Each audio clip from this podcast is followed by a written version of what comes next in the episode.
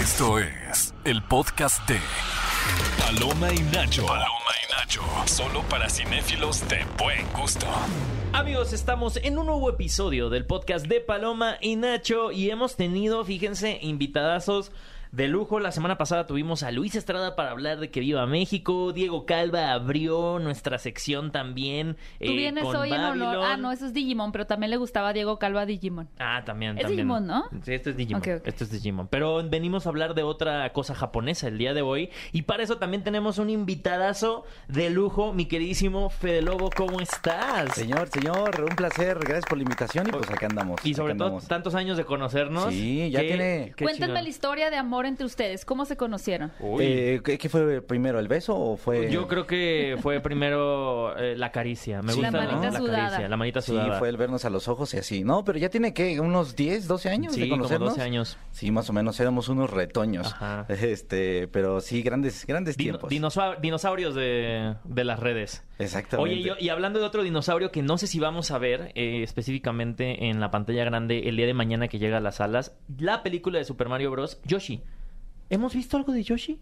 Sí, ¿no? Sí, ¿no? aparece Como como, que los Yoshisitos, ¿no? Sí, apare- Yoshi es como que parte de, digamos, una tribu Ajá. de demás Yoshis de colores. Ajá. Este, entonces ahí yo el supongo trailer que sí, aparecen. sí, Sí, sí, sí, cierto. sí. Ya me acordé. Sí, sí, sí. Qué emoción, qué emoción que llega por fin la película de Super Mario Bros. Y por eso está aquí Fede Lobo con nosotros para platicar, para Teorías, desentrañarlas. expectativas, regresiones de la infancia. Ok. Eh, pero antes de eso, yo, ya ahorita comentaron esto de que se conocen hace años, me pareció bien interesante que ambos son personas que surgen, o sea, son hijos Ajá. del Internet. Claro. Y han logrado, en tu caso, Fede, mantenerse, evolucionar hacia a dominar y conquistar otras plataformas, ahora como streamer también, y popularizar eh, tu contenido en canales de YouTube con otras temáticas que no son con las que empezaste. Y Bully, igual que comenzaste como youtuber, pero has dominado el territorio también de las conversaciones alrededor del cine, alfombras rojas, coberturas, etcétera.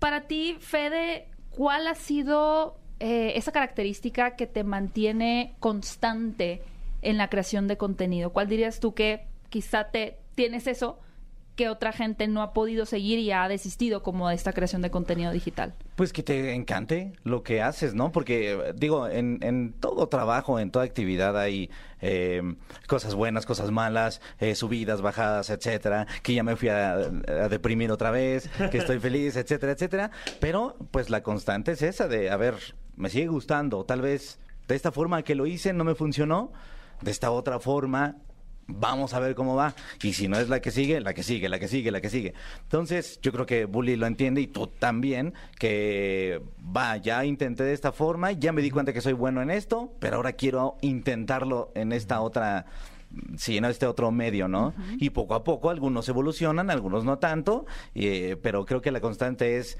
híjole, no, no me he deprimido lo suficiente Ajá, para sí. abandonarlo. Para abandonar Sí. esto.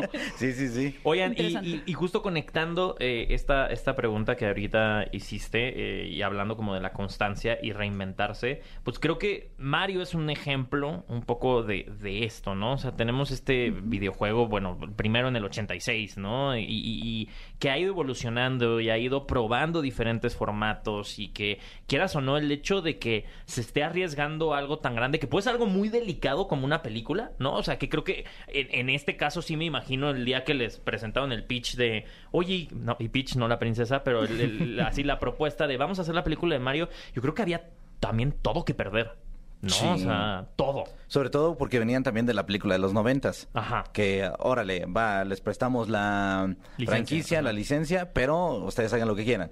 Yo creo que ahí sí fue un parteaguas para Nintendo de ya no hay que hacer Esa absolutamente parece nada. que la hizo una inteligencia artificial, ¿no? Ya ves que ahora puedes ponerle como, imagínate, siento que eh, algún viaje en el tiempo le puso como, imagínate a Luigi y a Mario y a Bowser y fue como, aquí está. Y es como, bueno, pues no se veía como lo esperaba, pero vamos a hacerlo. Sí, pero no había también una película animada de- o había, yo recuerdo de niña haber visto como capítulos animados Era de una Mario. serie. Era una serie. Una serie Ajá. animada. Que de hecho presentaba a un señor, este bonachón, este, y Luigi también en la, en la vida real. Presentaba los capítulos y ya venía la serie animada. Sí. Que pasaban, creo que en el canal 5, no me acuerdo, ¿verdad? Sí, Sí llegó a estar como en el ahí en en la, en la programación normal. ¿Y por qué han sido, fuera de ese experimento que mencionas, Fede, de los 90, por qué será que siendo uno de los videojuegos, uno de los íconos, eh, pues, de- del gaming, Mario, ¿no? Como una leyenda, ¿por qué lo tendrán tan celoso hasta ahora que llega la película en esa creación de productos como de cine? Pues ha habido toda una historia de experimentación en Nintendo. Una de ellas fue la película, otra de ellas fue prestar la licencia para ciertas consolas que igual, eh, una de ellas fue Philips, por ejemplo. Creó una consola que quería impulsar los videojuegos desde otro lado, ¿no? Entonces Nintendo prestó licencias como Mario o Zelda que no salieron tan bien. Entonces yo creo que a partir de ese momento Nintendo dijo, ¿sabes qué? Si no lo hacemos nosotros, pero no sale. O tiene que estar muy cerca Nintendo de estar revisando inclusive juego tras juego tras juego para que salga, ¿no? Eh, recientemente yo creo que ya en los últimos 3, 4 años ya empezaron como que a prestar las licencias a otras desarrolladoras que no eran tal cual Nintendo, ¿no? Y han salido buenos productos. Yo creo que se están anima- animando poco a poco y parte de eso es la película. Ya, y hay confianza y posicionamiento de marca, ¿no? Creo que también estos deals que han hecho, bueno, el parque. Creo que ya, ¿tú ya Claro. fuiste al, al parque No, de. fíjate que no. Ay, No, no, qué no. emoción, dan muchas ganas. Yo nada más veo que te cobran como 20 dólares más por una pulsera para No que le pegues a los Ah, bloques claro. y suene. Sí quiero. Pero, Sí, es- los pagas. pero aparte necesitas juntar, necesitas juntar creo que no sé cuántas monedas para entrar a un área que no te dejarían entrar si no tienes la cantidad necesaria de haberla juntado en el parque. Pero justo es eso, ¿no? O sea, creo que vivimos en esta época en donde las propiedades intelectuales empiezan a ser más robustas, donde tienes una, no sé, un Harry Potter, ¿no? Y dices, ah, claro, está el parque de diversiones. Y creo que es el tema, o por lo menos tal vez lo que Japón se ha empezado a dar cuenta es que sí están muy lejanos, ¿no? O sea, sí termina siendo un tema muy aspiracional de decir, es que quiero ir a Japón, a la tierra de Mario, para ver las cosas. Es como, sí está muy lejos, ¿no? Pero O sea, hasta allá. Ajá. Cuando llega a Estados Unidos con esta cultura occidental y to- con todos estos productos eh, americanizados para decir, hey, ve, o sea, no necesitas viajar, ve a Disney, ¿no? O sea, en- el viaje para visitar un lugar o para comprar mercancía no es tanto como lo tienes que hacer y además más en una época en la que, bueno, tú lo ves al, al hacer streams, eh, los videojuegos están ahorita en su pico, ¿no? O sea, en, en cuanto a consumo, audiencias, o sea, ya no es de los ñoños ni de los Sí. geeks, ya es ya está en el mainstream, ya Bueno, sigue siendo de repente, ¿eh? Ajá. pero, pero sí, ha tenido un crecimiento muy, muy cañón que desde niño pues eras el rarito, ¿no? Y ahorita ver que hay tantas estrellas, tanta gente viendo y, y- y jugando videojuegos, está... Me, me impresiona mucho, no me deja de sorprender cómo, cómo va creciendo. Que hace poco se hizo viral una opinión de, de un grupo, creo que eran unos podcasters que justo criticaban a, a gamers por decir que eran como muy tetos, ¿no? Sí, eran Ah, mis sí. primos. Sí. ¿Eran tus primos realmente? Lo que, lo, que, lo que no sabes es que ya no, ya no le hablan. Sí. Ya no le hablan Ya no está de moda decir eso. Fede fue el que filtró el, el video. Así. Cerraron sus redes. A ver, es que yo no tengo contexto. Ustedes denme contexto. Pues nada, pues este- eran estos estas tres personas que igual no voy a dar calificativos, pero pues sí mm, fresillas en el sentido de que se ve que tiene hay mucha ignorancia y mucho desconocimiento del tema y pues salió el tema la conversación de la gente de los streamers y sobre todo pues la gente que ahora en estos tiempos pues te conectas y a las no sé, en la madrugada puedes jugar Fortnite y puedes conectarte a jugar con quien quieras. Y era como, no, sí, eh, mi cuñado que está más chiquito juega eso y es un teto, ¿no? Y entonces empezaron a decir que pues los que no salíamos y los que nos gustaba jugar videojuegos éramos un- una bola de tetos y lo que nunca pasa, que es eh, Nintendo, la comunidad Nintendo, Xbox y PlayStation, nos Se unimos unió. en Ajá, fuerzas para destruirlos. Y Guau. sí, eh, cerraron sus cuentas. Vaya al poco? podcast, sí. Sí, todo, el podcast Vaya ya no existe. podcast, el TikTok, ya, ya no existe nada. ¿Era un Bye de la podcast faz de la relevante? tierra. Pues tenía como, iba como para los 30, 40 mil en- Sí, de pues que, sí. o sea, estaban Ya generando ya figuraba. una comunidad, por así decirlo. Más o menos. O sea que podemos Sí, decir o que menos. uno de los eh, insultos más grandes que puede recibir una comunidad como gamer, streamer es que son tetos. Pues es- más bien menospreciar, ¿no? Como Menospreciar, que sí. devaluar el oficio. Sí. No verlo como un oficio, ¿no? No Eh, verlo como un trabajo, una inversión de A tiempo. lo mejor no- eso, porque también hay mucha gente que como que le cuesta inclusive el creador de contenido verlo como que es un oficio, ¿no? Totalmente, Pero eh, yo creo que es menospreciar es así como que ah, tienes 30 años y sigues jugando. Es pura envidia eso. No sé. Claro que sí. Imagínate, es el sueño para mucha gente, ¿no? Vivir. Sí, claro. Pues sí, pero no, no ven. Ajá. Y yo ahorita que llegó Fede le decía cuántas horas streameas al día, cinco horas diarias. de verdad, mis respetos porque para mucha gente lo pueden ver así como, pues prendes la camarita y te pones, no señor. O sea, realmente el estar cinco horas hablando, concentrado en, en el, el juego, mientras atiendes a una audiencia, mientras generas una conversación, tienes un flujo, una dinámica, un ritmo, un estilo, ese es un trabajo de un presentador Claro. que es bien eh, cansado, pero que al mismo tiempo, como dices, tú amas tanto lo que haces, que, que lo haces, Sí. y no cualquiera lo hace, porque la gente creo que piensa que cualquiera lo puede hacer, y claro que cualquiera no lo puede hacer. Sí, eh, yo lo agarro más como terapia, fíjate. Eh, en el día hay llamadas y de repente y tengo que sacar este video y tengo que revisar lo otro y tengo que escribir el de la siguiente semana y demás. Entonces sí ando eh, todo el tiempo, soy presa de, o más bien soy esclavo de un escritorio, ¿no? Eh, entonces en la noche, a ver, de ya, llegó el momento de voy a hacer lo que a mí me gusta, ¿no? Y al final de cuentas yo siempre fui eh, el teto, que en la noche vamos a jugar, apago todas las luces, etcétera, etcétera, me pongo mis audífonos y vamos a jugar. Entonces, aprovechando que tengo mi canal de Twitch, digo, pues lo voy a hacer igual, Si ¿no? ya lo hago. Y, ¿no? y- y está chido porque la gente inclusive te distrae de las cosas. Me pongo a gritar, me, po- me paro de repente. Muy eh, catártico. eh, sí, o sea, toda la energía que acumulé, el estrés y demás, y toda la colitis que se juntó en el hígado, todo eso lo saco a gritos en la noche. Entonces, me ayuda muchísimo y creo que eso es parte, por ejemplo, de, de lo que la gente entiende, que ya ahorita es un medio que, que genera dinero, este, hace eh, mucho más contenido que, que otros medios más tradicionales, ¿no? Y al final de cuentas también sirve como te- terapia. Y regresando un poquito al tema de, de Super Mario, eh, y me, me gustaría escuchar su opinión porque son expertos en, en- en videojuegos, por supuesto. Sí, más bully.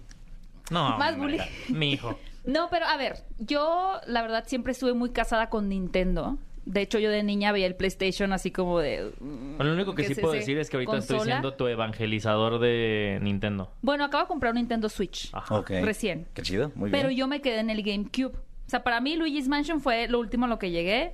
Mi juego favorito quizá de, de la infancia, bueno, muchos de Super Nintendo, pero Mario 64 es uno de ellos. Y recién apenas me compré un Nintendo Switch. Pero eh, yo tengo muy arraigada esa memoria de Mario como este icono de los videojuegos cuando yo crecí.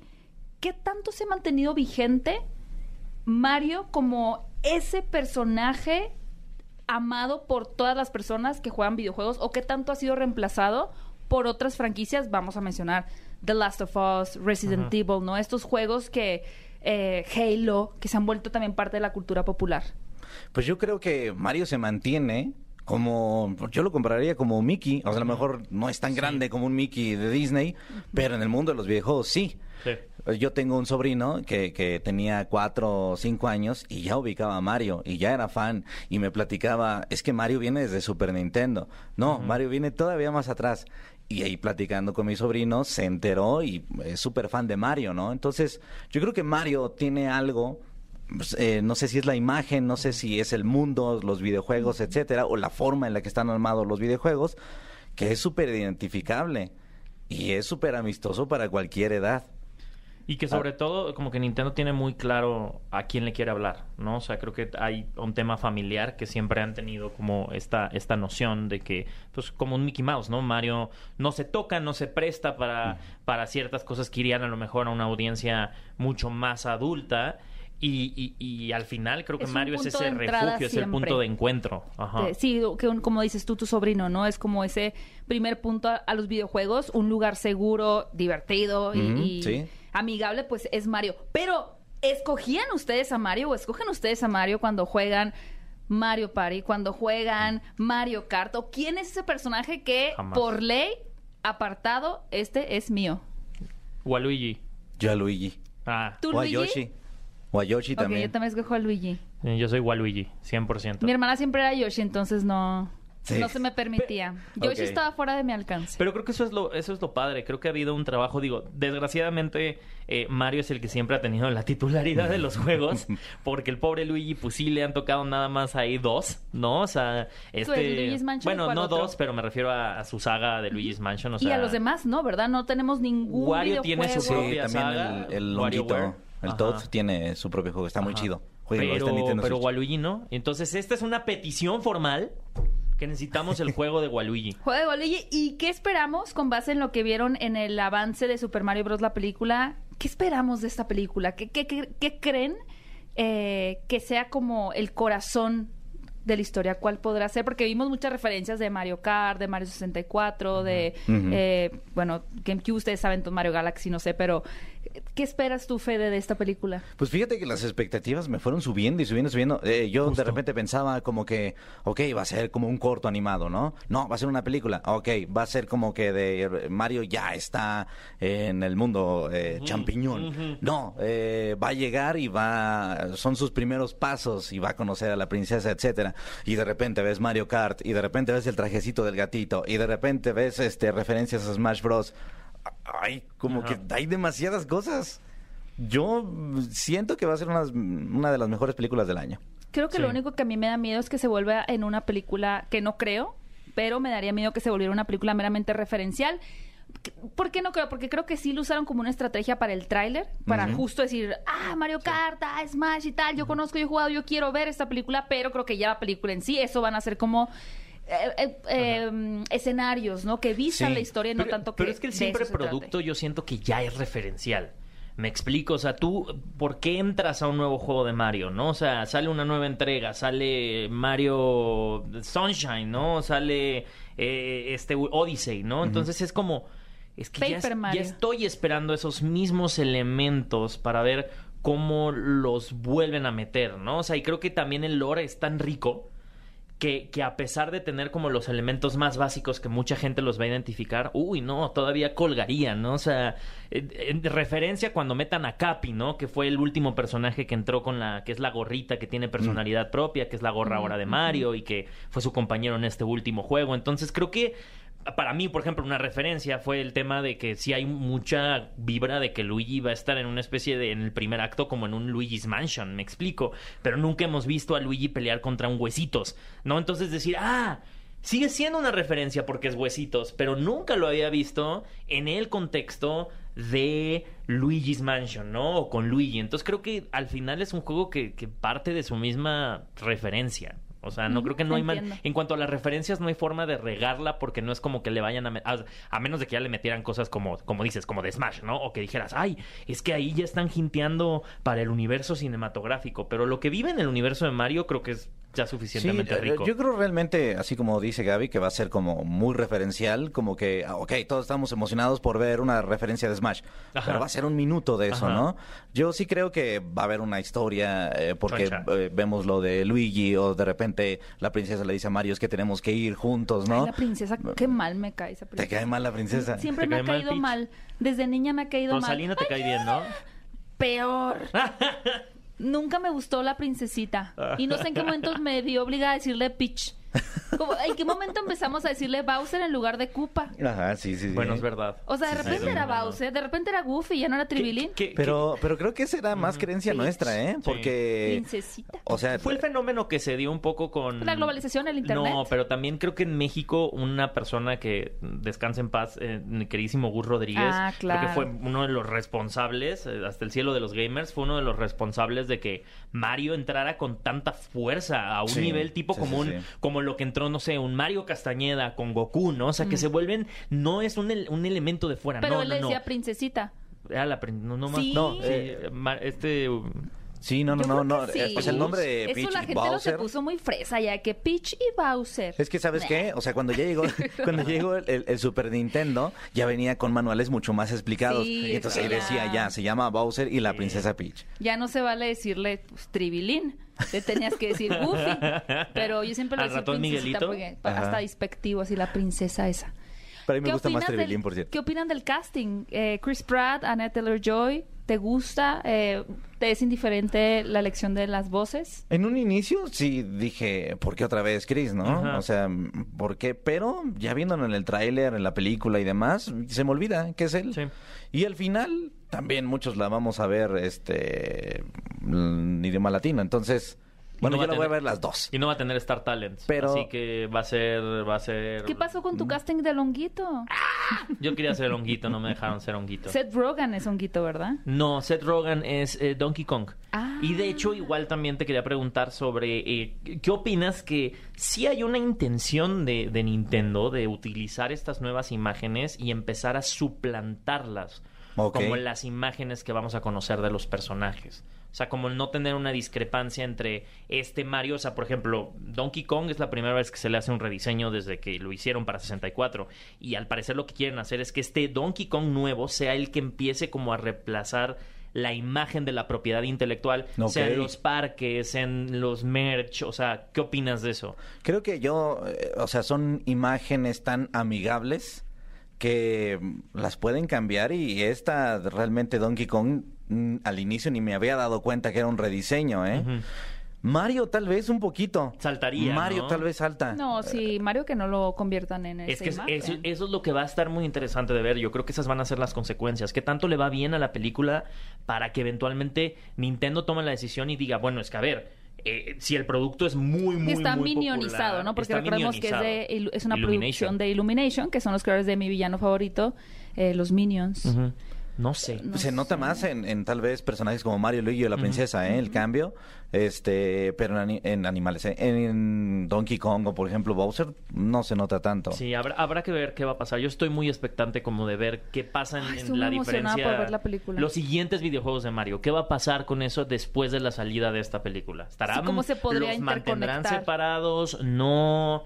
Porque, a ver, el plan es muy ambicioso de parte de Nintendo. Es, ya tienen, no solamente en Japón, en Osaka el, el parque de diversiones, también ya lo tienen en Los Ángeles. Sí. Al final están expandiendo. Lo siguiente que viene es la tierra de Donkey Kong. Entonces también veo aquí un, un, un como un Y va a haber música empuje sensual en esa tierra, para- así. no, así va a haber una muy atracción etérea. muy buena que va a, va a ser Me el símil de del videojuego en 2D, pero por algo también están empujando a Donkey Kong en esta película. Me explico, o sea, creo que sí hay una intención. Que- Están- que me sí. encantó que dijeras que están empujando a Donkey Kong. O sea, Que- lo sentí que- como una, una- un, o sea, como en su casa diciendo así como, es mi momento, diciéndole así a su pareja King Kong como, Me van a dar un aumento. Ya, ya le tocaba, era, era el OG. Sí, De sí, ahí sí. es el OG, de ahí y si te salió fijas, Mario. tam- también los sí, juegos... pues era el principal. Los juegos también de Donkey Kong no tienen tanta tensión. Ajá. Eh, yo creo que por personajes como Donkey Kong sí funcionaría, pero pues Mario no lo necesita, ¿eh? Sí, no. Sí, no necesita tal vez un rediseño o algo así para que vuelva a sonar, no creo. A mí me gusta mucho, eh, pues, Donkey Kong, el de Super Nintendo, que va con el sobrino. Ujú. Ajá, Es- Diddy Kong. Diddy Kong.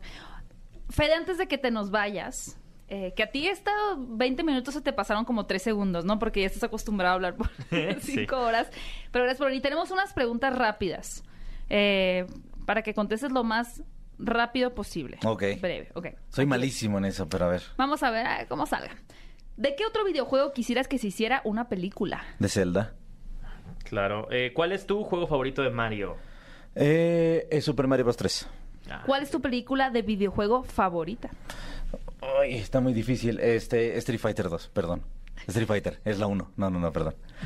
¿Qué Me es? trae mucha nostalgia. Ya sé, es malísima, pero, me trae mucha nostalgia. decir, Es la super viejita, ¿no? ¿Cuál? Sí. Eh, Se me fue Mortal Kombat, Mortal pero Kombat, bueno, ya ajá. contesté.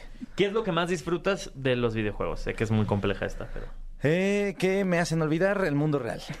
Me encanta. ¿Qué es lo que, qué es lo mejor que te ha dado los videojuegos? Eh, ayudarme a quererme a mí mismo. Uy, esta está bien difícil. Si tuvieras que elegir una película como la favorita de tu vida, ¿cuál sería? Uh, no, espérate, sé. Aquí tenemos que estar hablando dos Ya horas de podcast, espérame. Dijeron que no. 20 minutos, no nos vamos a extender aquí. No, pero a ver. La primera que se no, viene a la No, mente, no, no. eh. Eh, eh, Este, esta sí me gustaría hacerte. De los videos que has hecho, resumiendo películas.